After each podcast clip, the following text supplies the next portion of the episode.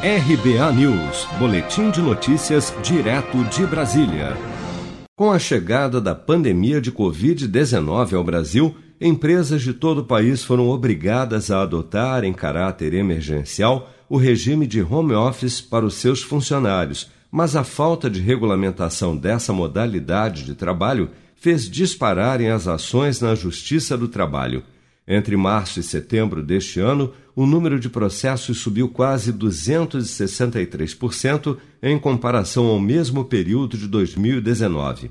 Passados mais de oito meses desde o início da pandemia, o Ministério Público do Trabalho divulgou uma série de recomendações em relação ao home office para garantir os direitos dos trabalhadores como a obrigatoriedade da mudança da modalidade de trabalho constar em contrato por escrito, dispondo sobre o necessário oferecimento de suporte tecnológico, o respeito à jornada de trabalho, além de pausas para descanso e adaptação.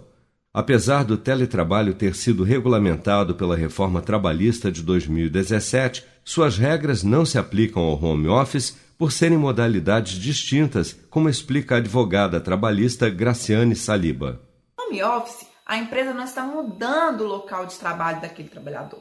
Apenas temporariamente está fazendo com que ele trabalhe dentro da sua casa. Com isso não pagaria, por exemplo, o vale transporte, porque não haveria o deslocamento. E aí no home office continuam todos os direitos, por exemplo, a limitação da jornada. Então o empregado tem a jornada de 8 horas ou de 6 horas, da mesma forma como ele já tem na empresa. Ele tem os intervalos, aquele intervalo para almoço, para descanso, para refeição. E tem também os períodos de descanso. Então, tudo isso é mantido no home office. Muitas pessoas falam que ah, home office é a mesma coisa de teletrabalho. Não, o teletrabalho já veio com a reforma trabalhista. E lá no artigo 75A da, da nossa CLT fala do teletrabalho. O que diferencia o teletrabalho, gente? Há uma discussão se tem ou não limitação da jornada, por exemplo, porque consta lá no artigo 62 da CLT, como não precisa bater ponto, então há discussão da jornada. No home office, é claro, precisa sim da limitação da jornada. O empregado tem esse direito, ele apenas está trabalhando em casa por um período.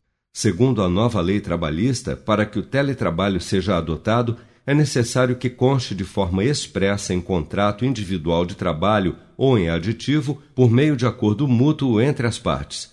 A PNAD, Pesquisa Nacional por Amostra de Domicílio do IBGE, mostrou que, em setembro, cerca de 7 milhões e 900 mil pessoas estavam trabalhando remotamente. Se você quer começar a investir de um jeito fácil e sem riscos, faça uma poupança no Sicredi. As pequenas economias do seu dia a dia vão se transformar na segurança do presente e do futuro. Separe um valor todos os meses e invista em você. Poupe com o Sicredi, pois gente que coopera cresce. Com produção de Bárbara Couto, de Brasília, Flávio Carpes.